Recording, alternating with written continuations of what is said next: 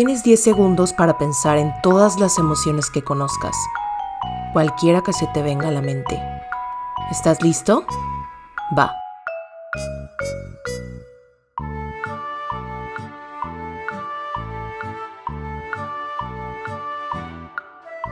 Tiempo. ¿Cuántas pudiste nombrar? Seguramente dentro de las que pensaste se encuentran felicidad, tristeza, enojo, miedo, disgusto. Muy bien, conoces las emociones básicas. ¿Conoces alguna otra que se derive de estas? Te doy 10 segundos más para que pienses en otras distintas a las que pensaste anteriormente. ¿Listo?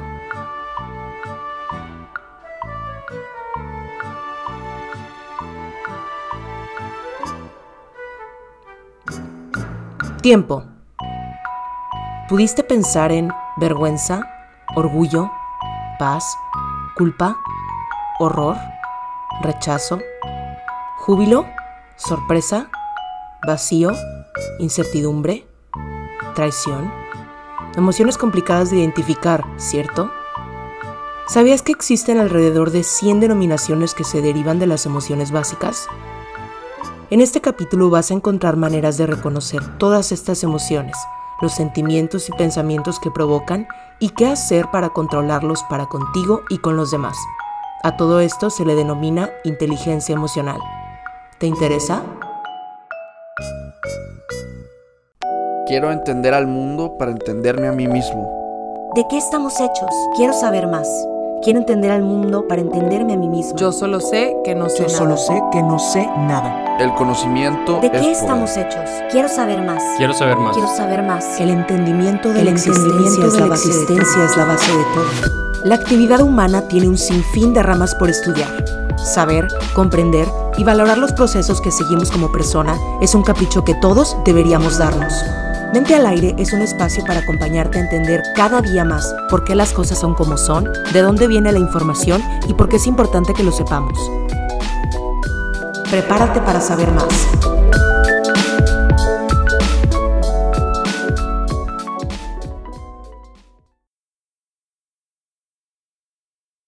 Bienvenidos y bienvenidas a un episodio más de Mente al Aire. Yo soy Majo González. Muchas gracias por estar aquí. Es padrísimo escuchar comentarios positivos sobre el podcast. Este es un proyecto con amor para ustedes. Gracias, gracias, gracias. Estoy muy feliz por el tema del que hablaremos hoy. Me parece que es algo importantísimo el hecho de conocer la manera en la que reaccionamos ante ciertas situaciones. Saber qué sentimos, en quién nos convertimos, cuándo sentimos y qué decisiones tomamos de acuerdo a estos sentimientos o emociones. Siempre he creído que las emociones rigen la vida y definen nuestra personalidad y por eso quise incluir este temazo, la inteligencia emocional. Es un tema muy sonado, sí, choteado, sí, pero ¿lo entiendes realmente? ¿Sabes qué hacer? Si ya le diste clic y ya estás escuchando el capítulo, quédate un rato para conocer un poquito más. A veces creemos que lo sabemos todo cuando siempre podemos saber más. Quizás ya hayas escuchado hablar anteriormente, porque sí, como te digo, es un tema muy popular, pero ¿sabes cómo aplicarlo? ¿Sabes qué es la inteligencia emocional? Hoy te voy a platicar un poquito. La inteligencia emocional es uno de los conceptos clave para entender el rumbo que ha tomado la psicología en las últimas décadas y para entenderse uno mismo también, claro que sí. Nos ayuda a entender de qué manera podemos influir de un modo adaptativo e inteligente tanto con nuestras emociones como con la interpretación de el estado emocional de los demás. La inteligencia emocional tiene un papel fundamental tanto en nuestra manera de socializar como en las estrategias de adaptación a la vida cotidiana que seguimos. Ahora, ¿en qué consiste la inteligencia emocional? Siempre hemos oído decir que el coeficiente intelectual, en inglés intelligence quotient, ah, es un buen indicador para saber si una persona es inteligente o no. Hace unos años se pensaba que la puntuación de el test de inteligencia para el IQ podía establecer una relación fuerte con el desempeño académico y el éxito profesional de la persona. Esto no es incorrecto, pero nos da una imagen incompleta de la realidad de todas las habilidades que esta persona tiene. De hecho, investigadores y empresas empezaron a detectar hace apenas unas décadas que las capacidades y habilidades necesarias para tener éxito en la vida eran otras que iban más allá del uso de la lógica y la racionalidad. Y no eran evaluables mediante ningún test de IQ, de inteligencia, de nada. Es necesario tener en cuenta una concepción más amplia y abierta de lo que son las habilidades cognitivas básicas, aquello que entendemos que es la inteligencia. A medida que pasa el tiempo, empezaron a ganar terreno algunas teorías de la inteligencia que intentaban comprender más allá y agarrar otra perspectiva de lo que es la inteligencia, como la teoría de las inteligencias múltiples de Howard Gardner, la teoría de Raymond Cattell, que explicaba las diferencias entre inteligencia fluida y cristalizada, o la inteligencia emocional que popularizó el famoso Daniel Goleman en los últimos años. Ahora, abro la pregunta, ¿qué papel tienen las emociones en nuestra vida? ¿Qué papel tienen las emociones en tu vida? Las emociones juegan un papel vital en nuestro día a día. Eso que ni qué. Si pensamos detenidamente en cómo trascienden nuestras emociones en nuestra vida diaria, nos vamos a dar cuenta que son muchas las ocasiones en que influyen en nuestras decisiones, aunque no nos demos cuenta. Oh. Por ejemplo, vamos a plantearnos unas preguntas. Una, ¿compré mi carro basándome en solo un factor? ¿O involucré mis emociones?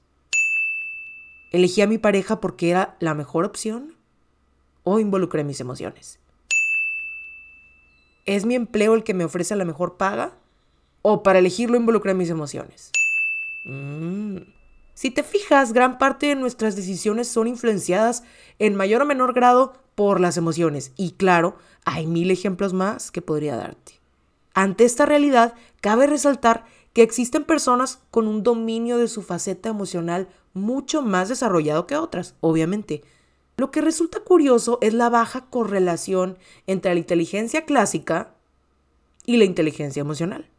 Aquí podríamos también poner el ejemplo del estereotipo del estudiante matado, una máquina, un cerebrito, capaz de memorizarse datos y sacar las mejores soluciones y calificaciones, pero su vida emocional vacía, sin saber manejar situaciones, malas relaciones interpersonales, problemas con familia, etcétera, etcétera.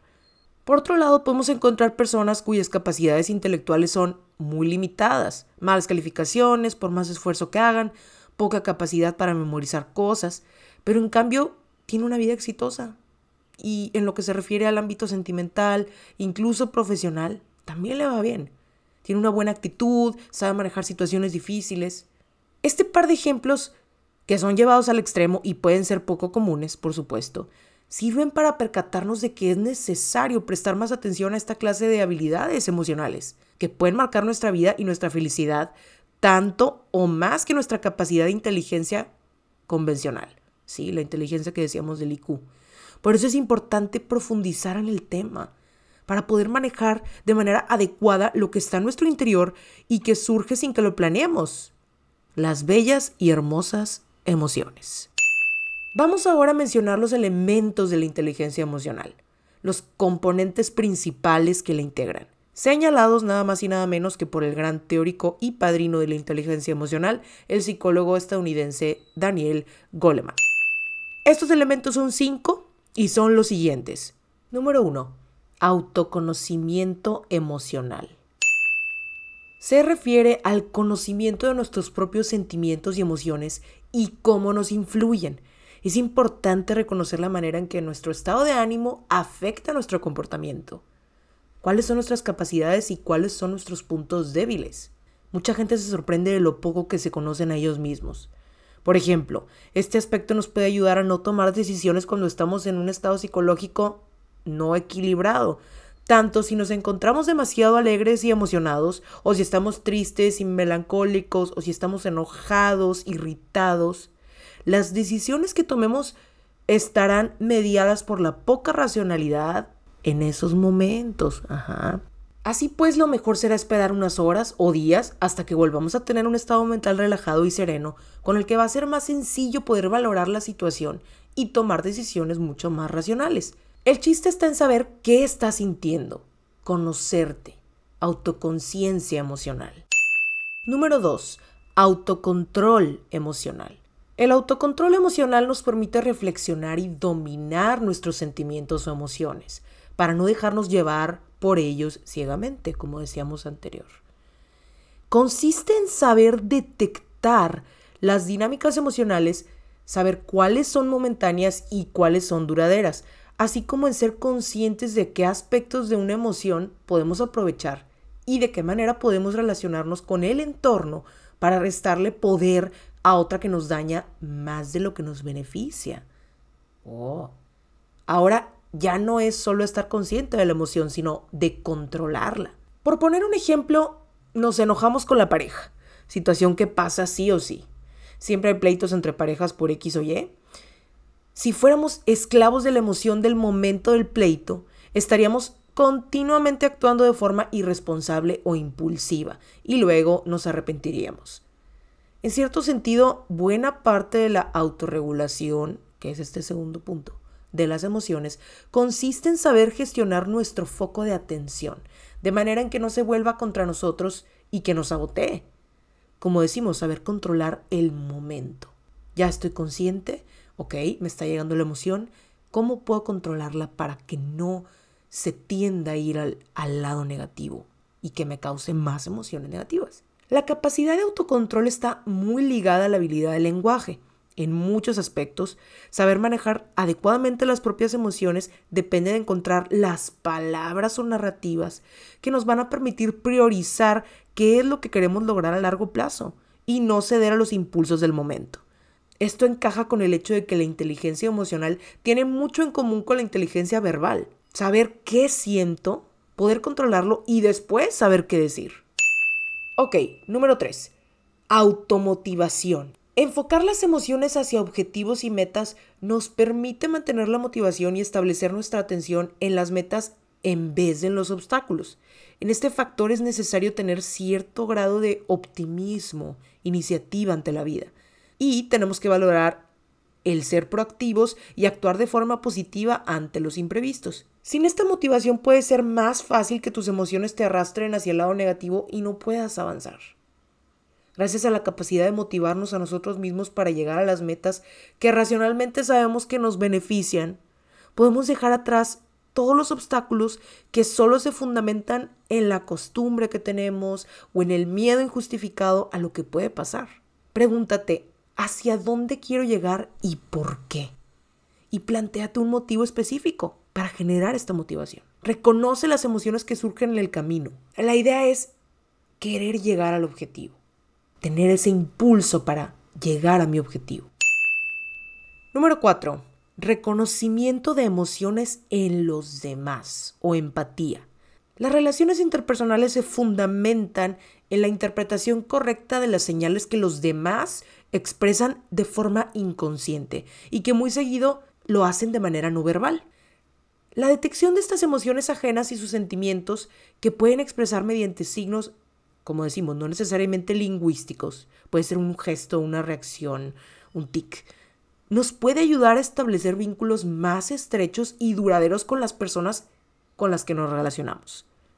Además, el reconocer las emociones y sentimientos de los demás es el primer paso para comprender e identificarnos con las personas que los expresan. Las personas empáticas son las que en general tienen mayores habilidades y competencias relacionadas con la inteligencia emocional. Quinto elemento, las relaciones interpersonales o habilidades sociales. Una buena relación con los demás es una fuente imprescindible para nuestra felicidad personal e incluso en muchos casos para un buen desempeño laboral también. Y esto pasa por saber tratar y comunicarse con aquellas personas que nos resultan cercanas, simpáticas, buena onda, pero también con personas que no nos den tanta buena vibra, que no nos caigan también. Una de las claves es la inteligencia emocional. Y es que este tipo de inteligencia está muy relacionado también con la inteligencia verbal, como decíamos. De manera en que se fusionan. Esto puede ser debido a que parte del modo en el que experimentamos y sentimos las emociones está mediado por las relaciones sociales y por nuestra manera de comprender lo que dicen los demás.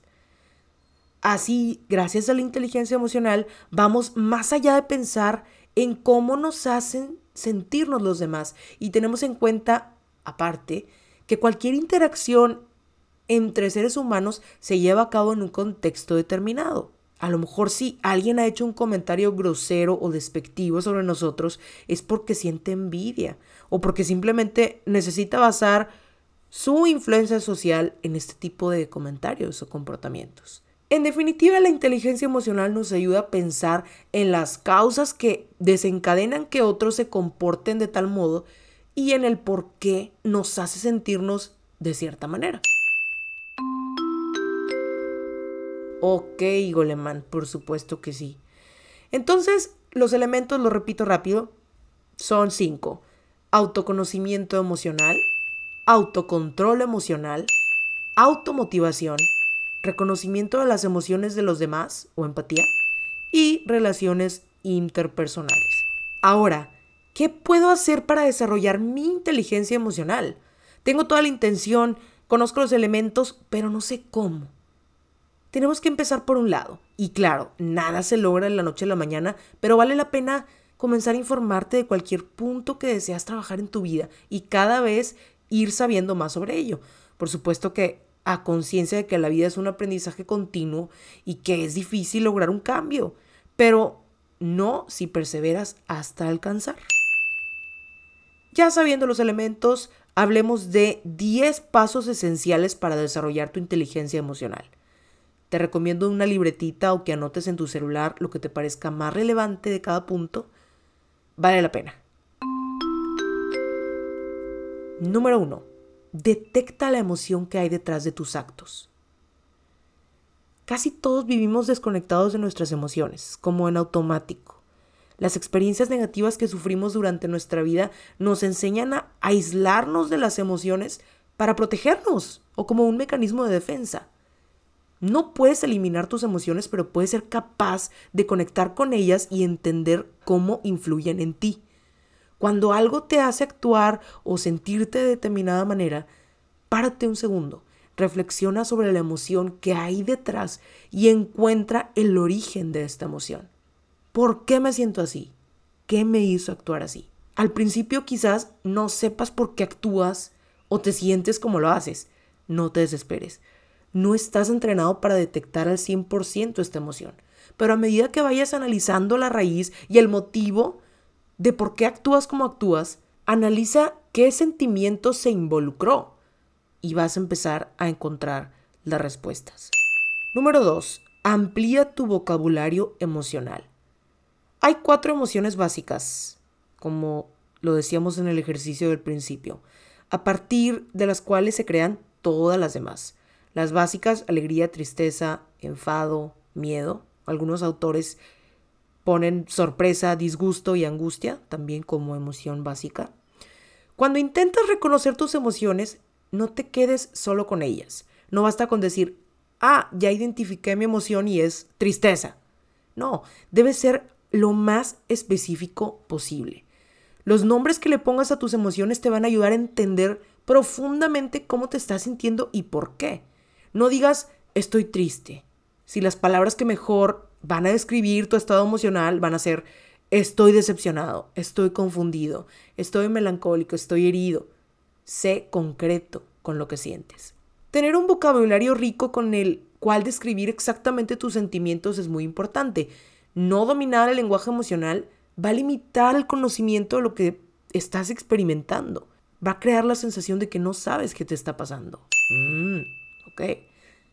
Les recomiendo, para conocer más sobre el nombre de muchas emociones, buscar la rueda de las emociones de Plutchik, P-L-U-T-C-H-I-K, Plutchik. Te pone en una rueda muy sencilla de leer las emociones básicas y cuáles son las que se desencadenan de ellas en varios niveles. Búsquenlo. Y luego, aparte hay cuadros variantes que te muestran emociones combinadas. Por ejemplo, miedo con disgusto es vergüenza. Sorpresa con tristeza es decepción. Alegría con ira puede ser orgullo. Y así varias fusiones de emociones básicas interesantes. A mí me resultó muy útil para nombrar emociones que ni sabía que eran, que ni sabía que existían. Muy bien. Número 3. No te dejes engañar por las apariencias emocionales.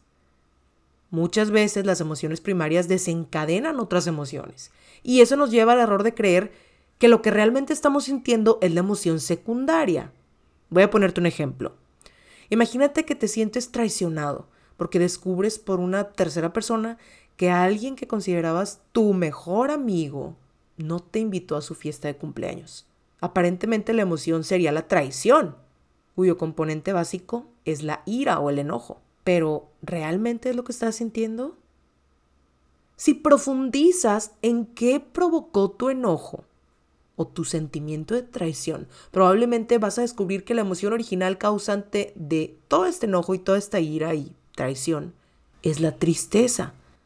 Oh, estás enojado con tu amigo porque te causó extrema tristeza comprobar que tu amistad no tiene para él el valor que tú esperabas. Y así en muchas ocasiones. Por eso es importantísimo no irnos por la apariencia emocional y reconocer la raíz de las cosas. ¿Qué estoy sintiendo realmente? Número 4. No juzgues la forma en que te sientes. Las emociones tienen una única función, darte información sobre lo que está ocurriendo. Las emociones negativas te previenen, no luches contra ellas, hay que entenderlas y obtener toda la información posible para enfrentarte al reto del que te están alertando. El miedo te avisa de que no tienes recursos para abordar lo que está sucediendo, refleja una desproporción entre la situación y los recursos con los que cuentas. El enojo lo sientes cuando quebrantan tus derechos o necesidades, te empuja hacia el ataque o a la defensa para hacerte respetar. La tristeza te indica la pérdida de algo valioso para ti y te prepara para superar esa ausencia. Sientes alegría cuando algo te resulta agradable, te motiva a experimentarla de nuevo con conductas que la vuelvan a generar. Considera tus emociones no como algo bueno o malo, sino como la fuente de información que va a ayudar a ser más consciente de ti mismo. Número 5. Descubre el mensaje oculto de tu lenguaje corporal. Si te cuesta identificar tus emociones, fijarte en tu lenguaje corporal te va a dar muchas pistas de lo que está ocurriendo en tu interior. Por ejemplo, hay gente que al inicio de un enojo o pelea se cruza los brazos porque empieza a sentirse agredido. Si relacionas este tipo de cambios en el lenguaje corporal con tus emociones, vas a ser capaz de detectarlas muchísimo antes. Y no solo se trata de cambios de postura, las emociones también provocan manifestaciones fisiológicas automáticas, como ponerte rojo cuando te enojas o sientes vergüenza, o presión en el pecho, nudo en la garganta cuando estás triste. Empieza a encontrar patrones en las sensaciones físicas que experimentas cuando surgen en ti y vas a comenzar a masterizar las emociones que se relacionan con estas sensaciones físicas poco a poco. Número 6. Controla lo que piensas para controlar cómo te comportas. Muchas personas se excusan diciendo que en los momentos emocionales pierden el control y no pueden controlar sus actos, pero solo tienen razón en parte. Los sentimientos son el resultado de la emoción y de lo que piensas sobre esa emoción. No puedes evitar la emoción, pero sí puedes modificar tus pensamientos al respecto. Emoción más pensamiento igual sentimiento. Oh. Entonces, la próxima vez que sientas una emoción, presta atención porque significa que te va a invadir un pensamiento de inmediato. Decide entonces qué pensamiento quieres tener y cómo vas a comportarte conforme a él. Si todo falla, existen algunas otras técnicas que te pueden ayudar. Si estás muy nervioso o ansioso, refrescate la cara con agua muy fría e intenta que te dé el aire. Está comprobado que el frío puede reducir la ansiedad. Evita las bebidas con cafeína. Los estudios también evidencian que incrementa tu nerviosismo y niveles de ansiedad, el exceso de cafeína. Haz ejercicio. Se ha demostrado también científicamente que reduce la ansiedad y mejora la confianza en ti mismo. El ejercicio que puedas a tu ritmo. Duerme lo necesario. Cuando duermes generas endorfinas y reduces los niveles de cortisol, la hormona del estrés. Por eso cuando no has dormido bien estás más irritable. Número 7. Busca el porqué de los demás. El error que comete casi todo el mundo cuando observa una reacción en alguien es juzgar solamente esa reacción, cuando detrás de esta misma hay muchísimo más oculto a los ojos, claro. Acostúmbrate a pensar qué sentimientos puede haber detrás de esta reacción que está teniendo el otro. ¿Qué emociones y pensamientos puede estar experimentando esta persona? Si te está insultando, es posible que te tenga miedo y crea que la mejor forma de defenderse sea ofendiéndote. Busca el porqué de las reacciones. Vas a entender a las personas. Cuando ya tengas el hábito de hacerlo, te va a costar enojarte con la gente porque vas a comprender entonces que casi todo el mundo tiene motivos para hacer lo que hace.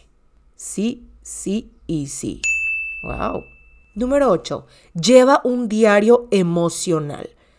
Otra forma muy práctica y eficaz para mejorar tu inteligencia emocional es la de apuntar en una libreta tus sentimientos diarios. Los escáneres cerebrales han demostrado que escribir tus emociones en una libreta, no en un celular, reduce la actividad de la amígdala, parte del cerebro responsable de la intensidad emocional. Este beneficio fue especialmente evidente en el género masculino. Wow, los que menos lo podrían llegar a hacer. Y todavía más cuando fueron escritas a mano en lugar de tecleadas, lo que les digo. Número 9. Expresa tus emociones de forma asertiva.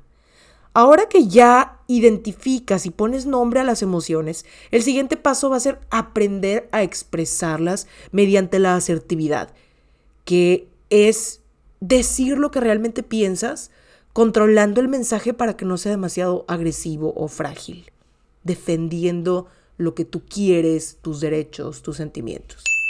La fórmula general para la asertividad es me siento X cuando haces Y en la situación Z, teniendo en cuenta lo siguiente. Define concretamente tu emoción X.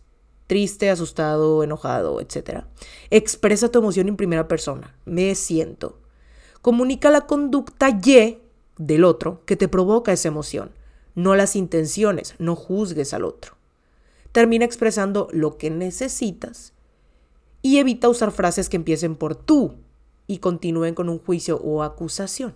Un ejemplo de comunicación no asertiva sería, estoy harto porque usted como jefe no valora el esfuerzo que hago todos los días y no me aumenta el sueldo.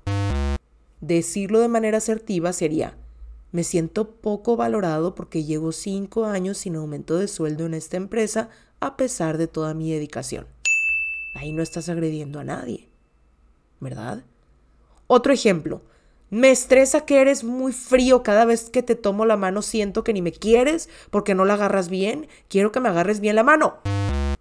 La manera asertiva podría ser, me da curiosidad el por qué me tomas la mano muy suavemente. Me haría sentir mejor que la agarrarás bien. Ah, se trata de comunicar lo que sientes sin agredir al otro, utilizando el lenguaje adecuado, defendiendo tus deseos y tus derechos. Número 10. Última estrategia para desarrollar la habilidad emocional. Conviértelo todo en conductas prácticas. No intentes aprender todo a la vez. Céntrate en una única cosa y conviértela en algo práctico para saber exactamente qué hacer y cuándo. Imagínate, por ejemplo, que sientes que no le dedicas toda tu atención a la gente que estás divagando y soñando despierto y te distraes muchísimo, estás en el celular cuando alguien más te habla y eso te preocupa. Una conducta emocionalmente inteligente sería convertir tu intento de prestar más atención en algo práctico, en un cambio práctico. Por ejemplo, apagando tu celular y dejando al lado las preocupaciones cada vez que estás hablando con alguien. Ahora, en lugar de hablar de un deseo, que lo que quieres, por ejemplo, es prestar más atención a la gente, estamos hablando de una conducta concreta a cambiar. Y repitiendo la nueva conducta, o sea, el hacerlo varias veces, va a hacer que tu plasticidad neuronal, tu cerebro, modifique las conexiones que ya tiene para crear la vía neuronal del nuevo hábito, hasta que se convierta en algo que hagas automáticamente. Otra forma de reforzar un hábito es la visualización. Imagínate a ti mismo haciéndolo y eso activa el mismo circuito cerebral que la actividad real, como si lo estuvieras haciendo. Por eso, por ejemplo, los atletas olímpicos se dedican horas y horas a mentalmente recrear la carrera que van a hacer para ese día de la competencia y eso les sirve mucho. Oh. Muy bien, entonces el proceso es empezar primero a reconocer las emociones, identificarlas, nombrarlas y luego identificarlas en los demás también. Después poder manejarlas poco a poco cuando se van por el lado negativo y comunicar de manera asertiva todo esto que sentimos. Cambiar también hábitos para poder guiar nuestra conducta hacia lo que queremos. Hemos llegado al cierre del episodio. Me encanta este tema. En realidad entender nuestras emociones es un must, es algo que debemos enfocarnos si queremos mejorar nuestras relaciones sociales, si queremos conocernos, saber la raíz de por qué sentimos lo que sentimos y pensamos lo que pensamos, y cómo todo esto influye en la manera en la que me relaciono con los demás. Influye también en la manera de reaccionar ante ciertas situaciones.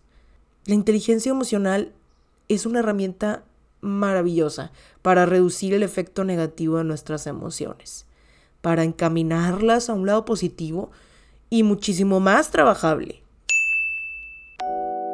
Espero que este resumen de información te haya servido de algo, que hayas aprendido algo nuevo hoy o reforzado lo que ya sabías.